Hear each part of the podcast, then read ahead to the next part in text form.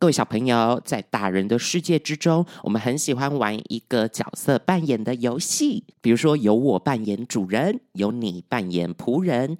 这个时候呢，我就会把你给捆绑起来。然后你被捆绑的时候，还是非常的开心哦。而且主人叫你做什么，你就要照做哦，要不然这样坏坏，这样不乖乖。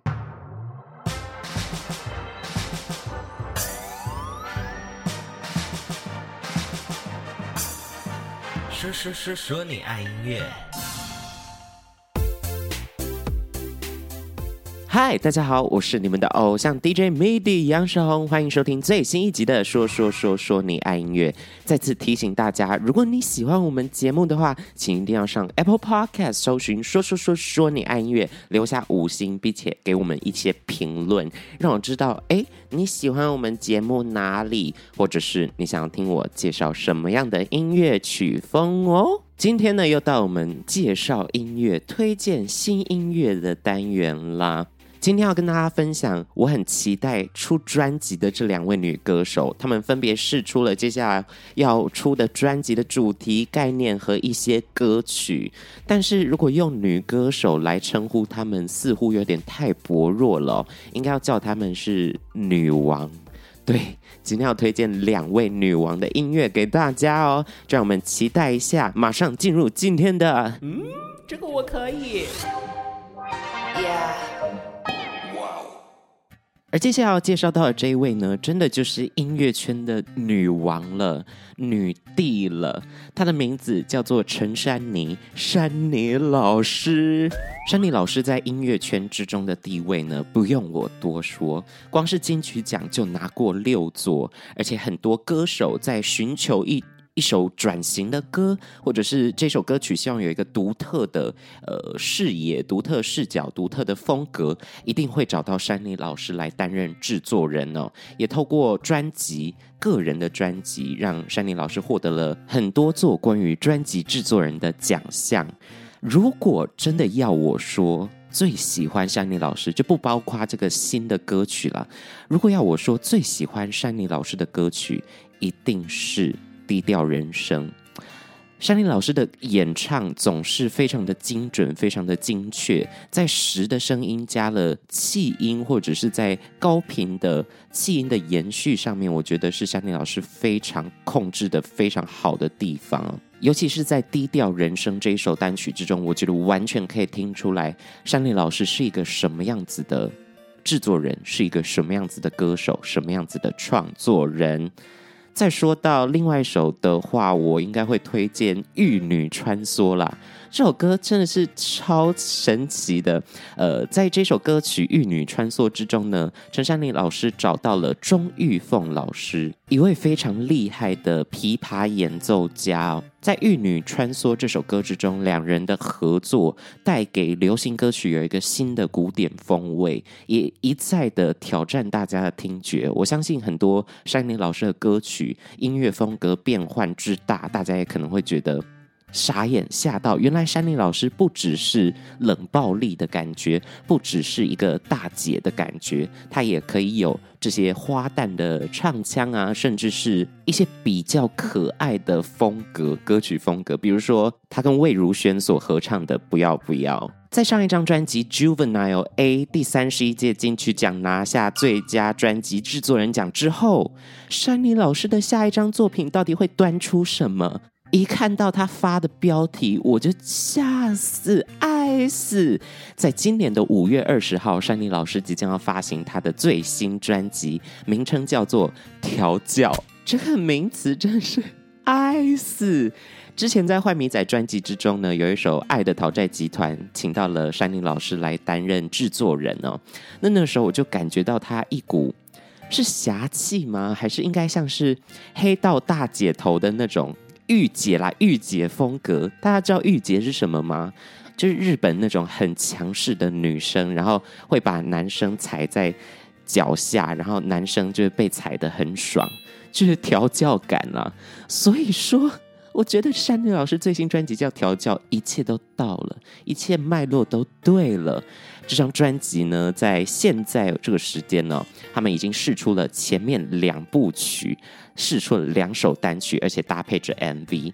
第一首叫做《痛瘾》，疼痛的痛，上瘾的瘾。《痛瘾》这首歌曲就在描述痛觉这件事情啦，描述现代人好像因为怕痛，所以装出来一个面具，装出来一个社交的状态，反而忘记有时候因为透过伤痛，我们才能够感受到成长，或者才能够学习到更多。这首歌曲呢，从一个很简单的、很小的吟唱，由山林老师所演唱。变换到副歌的比较磅礴、比较激昂，在描述痛的这个感受，呃，整个情绪的变换，整个音乐风格跟背景的转换，我觉得非常有冷暴力的感觉。前面好像先给你糖吃，前面好像还在安抚你，到副歌就疯狂的弄痛你，让你对痛觉上瘾，是不是很变态？是不是很调教？赞死！这首歌的 MV 呢，也是变态到一个哦，不要不要的状态。导演是山林老师以及登曼波。在我自己的最新专辑《第一次当偶像就上手》呢，也有请到曼波来进行拍摄。我觉得他的构图非常厉害，虽然他的摄影作品是最大宗的，但是因为这次跟山林老师合作这个 MV 的影像作品，我觉得他完全掌握到每一卡、每一个镜头，所有的构图。都看起来非常的有病态的美，甚至在一些很纯白的、很纯净的画面之中，有鲜血的这样对比，也完全体现出《痛饮》这首歌曲的在脑中的画面啦。而 MV 之中的画面呢，也呈现出、重现出非常多厉害行为艺术家他们经典的作品哦。这是 MV。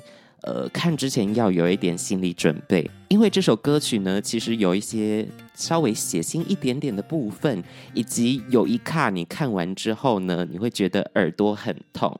我就不爆雷了，大家自己去 YouTube 上面搜寻看看《痛瘾》这首歌的 MV。刚才的《痛瘾》呢，是陈珊妮老师在《调教》这张专辑的首部。主打首播主打，也是专辑第一首跟大家见面的歌曲。前几天第二首歌就这样试出了，它的名字叫做《捆缚》，捆绑的捆，束缚的缚。我是觉得我们听众朋友们是不是有一些年未满十八岁的小朋友呢？所以我用一个非常清新、健康、可爱的方式跟大家解释“捆缚”这个 bondage 是什么东西。各位小朋友，在大人的世界之中，我们很喜欢玩一个角色扮演的游戏，比如说由我扮演主人，由你扮演仆人。这个时候呢，我就会把你给捆绑起来，然后你被捆绑的时候，还是非常的开心哦。而且主人叫你做什么，你就要照做哦，要不然这样坏坏，这样不乖乖。就在这样子的情况之下呢，一起玩一些大人才能玩的游戏。各位小朋友听懂了吗？捆缚就是在讲 BDSM 啦，BDSM。如果你年过十八的话，可以上网去查一下到底是什么东西，好不好？捆缚这首歌曲呢，走一个非常纯、非常赞的另类摇滚风格，甚至我觉得这是非常经典的，大家对于陈珊妮的印象，但是用一个很新、很符合他人设、很符合他状态的观点去写出来的创作曲。歌词之中的破题“他人即地狱”这一句话。是来自于法国哲学家沙特的名句哦。MV 之中呢，也对应到了沙特的剧本《无路可出》。呃，里面的剧情、里面的故事，就是以这个剧本作为模板而去发想出来的。那这首歌曲《捆缚》到底在讲什么？它其实是在讲说，大家都会受其他人的目光所影响，有的时候觉得哦，别人都这么做，所以我就这么做来逃避自己，反而好像是一种身不由己的状态，自己捆缚住了自己。而且在《捆缚》这首歌曲之中，我第一次以一个比较情欲的角度吗？这样讲是好的吗？我第一次用一个比较情欲的角度去聆听珊妮老师的歌声，歌曲之中呢，唱到非常多次的主人我。爱你，而且还挂上比较稍微扭曲一点的人声效果。每一次一听到那一句歌词被演唱出来，就会觉得哎，鸡皮疙瘩，有点酥麻的状状态啦。听完这首歌曲，都会想要拜珊妮老师为自己的主人。如果你身边有朋友喜欢 BDSM，一定要推荐这首歌曲给他哦。《捆缚》这首歌曲呢，非常的大胆，从一开始就用副歌“他人即地狱”这句话做破题。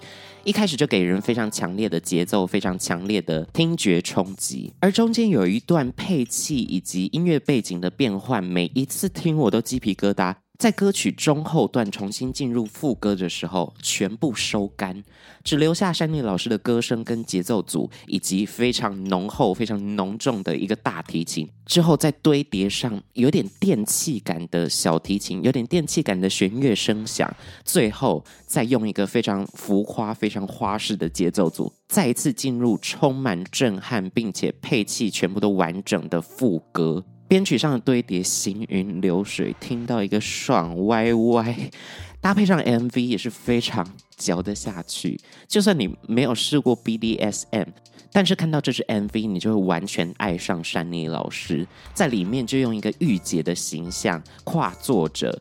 边对嘴很有气势，两位舞者在珊妮老师身边舞动的时候，也为整首歌、整首 MV 增添了非常多的艺术感。最后，最后，直接女舞者被绳缚起来，被捆缚起来，作为整个 MV 画面的正中心呢，看起来非常的震撼，而且会让人想说。哎，不知道被绑着的感觉是如何？非常推荐这一首来自陈珊妮的《捆缚》给大家。接下来要跟大家推荐的这一位女王呢，她的名字叫做 Elephant D，就是徐熙娣，就是小 S 啦。我觉得在八九年级生，嗯，九年级生还有吗？九年级的可能九一年、九二年出生的，我们这一代的人呢，都对《康熙来了》非常的有印象，非常的呃深刻的一个电视节目啦。那个时候是每一下课或者是补习完，一定要赶在十点以前到家，开启电视收看《康熙来了》。哎，真的是很感叹哦！现在的节目完全不会打开电视，直接上 YouTube 看，然后电视公司都会把他们的影像放在 YouTube 上面嘛。YouTube 还会有直播，直播他们的电视内容哦。所以随着科技的演化，随着科技的进步，好像。有一些感动，真的再也回不去了，要哭了。而且我相信，对于那个时期的歌手或者是一些演员，甚至想要曝光的，那时候也还没有网红这种事情，想要曝光的素人，呃，能够上《康熙来了》，能够上这个通告，都是非常认真准备，或者是非常重要的一个宣传途径啊。呃，我相信大家如果没有看过《康熙来了》，代表你真的蛮年轻的，请赶快上 YouTube 看一下他以前的片段，你会觉得现在节目怎么没有像以前这么好笑了？我是说真的，因为我真的很喜欢蔡康永，呃，比较知性，搭配上小 S 比较疯、比较狂野、比较搞笑，这两个人的呃主持上面的蹦出来的火花。而且歌手不知道从哪一个时候，可能十年前吧，开始追求一个很 real，就你生活做了什么，你就 real 直接讲，或者是你对这件事情有什么感受，我不喜欢呢，就直接在媒体前面讲出来。我觉得或多或少也是受到《康熙来了》这个节目的影响，大家越来越敢表达自己，表达自我。好像艺人不是只有漂漂亮亮的那一面，也可以有很接地气、很像我们朋友的这一面啦。这我看《康熙来了》觉得最大的收获。那这一位小 S 徐熙娣，她的音乐历程是什么呢？不知道大家知不知道 SOS 这个团体呢？大 S 跟小 S 这一对姐妹，她们组成了一个团体叫 SOS。在一九九四年，她们发行了自己的第一张作品呢，叫做《占领年轻》啦。从这个名字就可以知道，她们那个时候很年轻。一九九四年我才一岁，我搞不好都还在帛琉，还没有回来台南。对，那 SOS 在一九九四年出道，那个时候他们是高中生，就读华冈艺校哦。很多在节目上面的访谈呢，在《康熙来了》的访谈也有找到他们之前的同学等等的，就可以看出来大家感情都很好，而且真的让人很好奇，在高中就出道是一个什么样的感觉。我可以想象，现在应该很多高中生是那种大流量网红。跟他们作为同学的感觉会是如何呢？如果有听众朋友们有这样的经验的话，可以在我们 YouTube 底下或者是在 Apple Podcast 里面用文字跟他分享一下。我们好奇的，蛮好奇的。你可能不认识 SOS，对于很年轻的人来说，你可能知道大 S，可能知道小 S，但你可能不知道他们曾经组过一个偶像团体哦。不过有一首歌曲直接烙印在所有台湾人的 DNA 之中，只要有人大喊“下课十分钟的恋爱”，马上有人接唱。十分钟的恋爱这首歌真的是很适合年轻的时候，这 怎么会这样子讲？很适合高中生、国中生、大学生。就你还在学生时期的时候，听到这首歌曲，就可以想到你喜欢的人，或者是你的初恋，就有一种甜甜酸酸的感受啦。我记得好像之前这首歌曲还有被拿来当做某些学校的健康操。大家都要对着《十分钟的恋爱》这首歌曲去学一些舞蹈动作，在什么升旗典礼的时候啊，或者是毕业结业式的时候，都要跳一下。在九零年代发行的《十分钟的恋爱》，写进每个人的 DNA。后世，后世也没有隔那么远啦。后面的年轻人呢，就一直传唱下去，直到现在都是一首耳熟能详的歌曲。我也非常喜欢这首很动感、很欢乐、很开心的曲风音乐风格。但是 SOS 这个团体里面，我想要大推一首歌曲，它的名字叫做《爱你爱到死》。这首歌曲是来自二零零一年 SOS 发行的他们最后一张呃专辑作品，叫做《变态少女》。从第一张专辑叫做《占领青春》，到最后变成《变态少女》，也是跟他们主持的经历有关。大家越来越发现，哎，大 S 小 S 是一个很怪奇、很猎奇的两个小女孩，然后什么都敢说，什么都敢讲。那这一张《变态少女》里面有一首歌曲叫做《爱你爱到死》，神曲，我这样说是神曲哦。我相信这首歌或多或少也影响到小 S 的演唱风格。他的对于创作的想法，虽然这首歌曲是大 S 作词并且作曲，《爱你爱到死》，他整首歌曲的铺垫就是不断的画面转换，从一开始可能有一点异国感的声响，好像诶在印度吗？诶在泰国吗？殊不知到了副歌《爱你爱到死》变得有点像。死亡金属 变得有点重金属的背景哦，在这样画面转换之下，完完全全体现了 SOS 他们有多怪奇，以及他们创作、他们词、他们文字的观点，也是跟一般人很不一样。而在二零一四年的年底，小 S 她做了一件非常震撼业界的事情，她决定以 Elephant D 这个名字呢，作为他歌手的艺名来发行自己的首张 EP 哦。这张 EP 里面有五首歌。但是，请到了三位非常厉害的制作人，分别是范晓萱、陈建骐以及洪敬尧老师。这三位老师呢，帮他的音乐风格做了非常多的突破啦。里面有 R&B，有比较爵士一点的，也有比较重的摇滚乐。可以看出来，Elephant D 他创作的方向啊，都是比较偏。黑暗一点、比较蓝色一点的音乐风格，跟在电视上的形象也是有一点不一样。虽然电视上他也会透露出一点点厌世，但是他所创作的歌曲真的是很凶猛哦。而在二零一四年发行的 Elephant D 首张 EP 之中，我想要跟大家推荐一首他当时的主打歌。这首歌的确让我有吓到，原来徐熙娣的创作可以这么有张力。她的名字叫做《心脏喷血》。这首歌曲是由小 S 作曲，并且由她的姐姐大 S 去作词啦。一样，为什么大 S 的文字，包含刚才讲到的《爱你爱到死》，到现在这个《心脏喷血》，都是有一种忧郁或者甚至很爆裂的一个情况呢？来朗诵一下副歌的歌词哦。本来呢，自我感觉挺好的，能说能笑就行了。低头一看。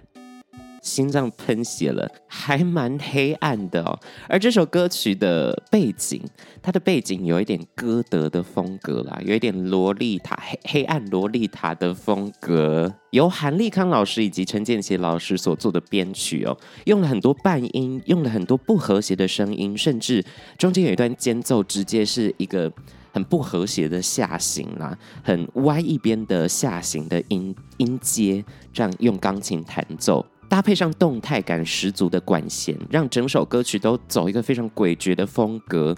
在节奏组进来之前呢，我们可以很明显的听出来小 S 唱歌的一些音色、一些特色。到最后，小 S 直接开始乱叫。最后一趴真是堆叠了各式各样徐熙娣的乱叫声啊！这首歌一推出，我当时就被吓到，这是一个疯子才能唱的歌曲，所以我非常喜欢。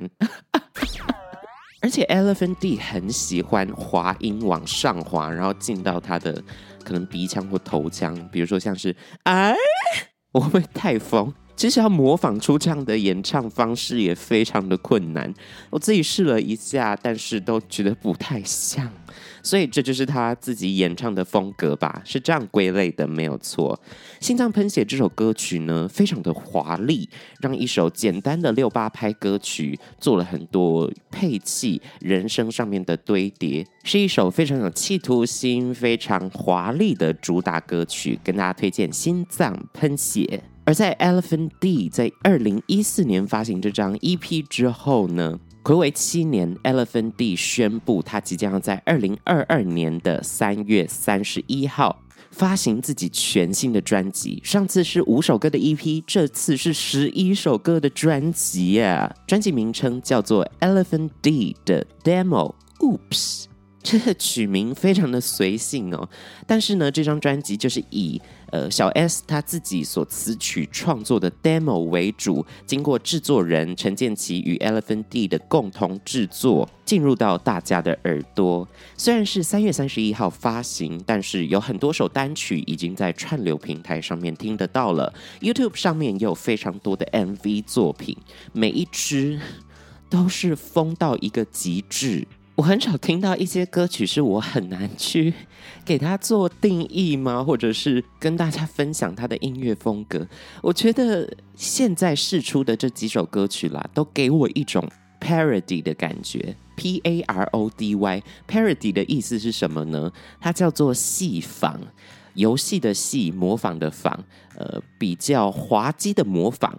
但是这不是贬义词哦，我觉得我自己很多歌曲也是从 parody 的想法去发展出来的，比如说呃，Bambi the Roadkill Victim，我新专辑一首比较音乐剧风格的歌曲，也是加很多幽默的成分在里面，然后去引荐一些经典的音乐风格，把它做自己的变化，自己的呃样貌。那 parody 我觉得是比较偏向这张 Elephant D 的 demo，Oops，这张专辑里面的歌曲定位吧。比如说，一个人就是比较摇滚的状态，救命恩人就是一个很强的饶唱，然后再表达她对呃她老公的感谢。那渺小这首歌很像是行为艺术，甚至是一个诗歌感。呃，双面人这首歌曲就描写他自己跟女儿的相处，这些家庭的互动。因为画面转换都非常的急剧，非常的剧烈哦。有别于上一次 Elephant D 首张 EP 之中比较阴郁、比较蓝色、黑色调，这次专辑之中呢，反而是光谱的所有颜色好像都看得到。虽然只是 demo，听起来也并不会刻意的设计或者是太浮华、太华丽的音乐设计，而且每一首歌曲都短短的，可能两分钟以内。但是透过这些创作，可以让我们更了解徐熙娣，了解 Elephant D 到底是一个。什么样的人，以及他生活之中到底发生了多少事情？而现在已经释出了这些单曲呢，我想要跟大家推荐的一首歌叫做《九九乘法表》。我的天！我看完 MV 之后，直接跪地，直接下跪。这首歌直接进入我今年度的神曲名单之中。为什么呢？对我来说，《九九乘法表》是一首比较 parody 的饶唱歌曲哦，分享了非常多 九九乘法表的部分，而且它又是以 demo 为主打的一个音乐状态。所以里面有很多的瑕疵，反而变成这首歌的记忆点。一些九九乘法表没有念唱好、没有饶唱好的部分，反而变成一个幽默的感觉。搭配上一个在声光效果之中的 MV 哦，MV 之中呢 FND 被关在一个正方体的空间，然后两侧有黑板，他就不断的在写九九乘法表的东西。搭配上音乐来看呢，简直不要太幽默，会让你一天，比如说你出门之前听一下。看一下九九乘法表的 MV，会让你的一天过得非常的顺遂，非常的开心圆满。而且在 IG 上面，小 S 也发起了让大家背九九乘法表的这个挑战哦。他说从七开始，然后八，然后九嘛。七一得一，七二十四，七三二十一，七四二十八，七五三十五，七六四十二，七七四十九，七八五十六，七九六十三。反正大家可以自己训练一下快嘴的功力，好不好？那非常期待三月三十一号 Elephant D 的 Demo Oops 这张专辑出现哦，让我们听一下抒情歌吧。现在试出的歌曲基本上都还没有抒情的成分在里面，而且我对于 Elephant D 他之前有试出只有钢琴就很小品的抒情歌曲，印象非常的深刻。这样我们期待一下三月三十一的这张专辑吧。陈珊妮捆缚 L.F.N.D。九九乘法表，嗯，嗯，这个我可以哦。以上呢就是今天介绍的两位女王，她们最新的作品。虽然专辑分别是在三月三十一以及五月二十号上架，但是都让人非常的期待。整张专辑还会露出什么样的歌曲呢？究竟？徐熙娣还有什么样子的 demo 呢？究竟珊妮老师要怎么样继续调教大家？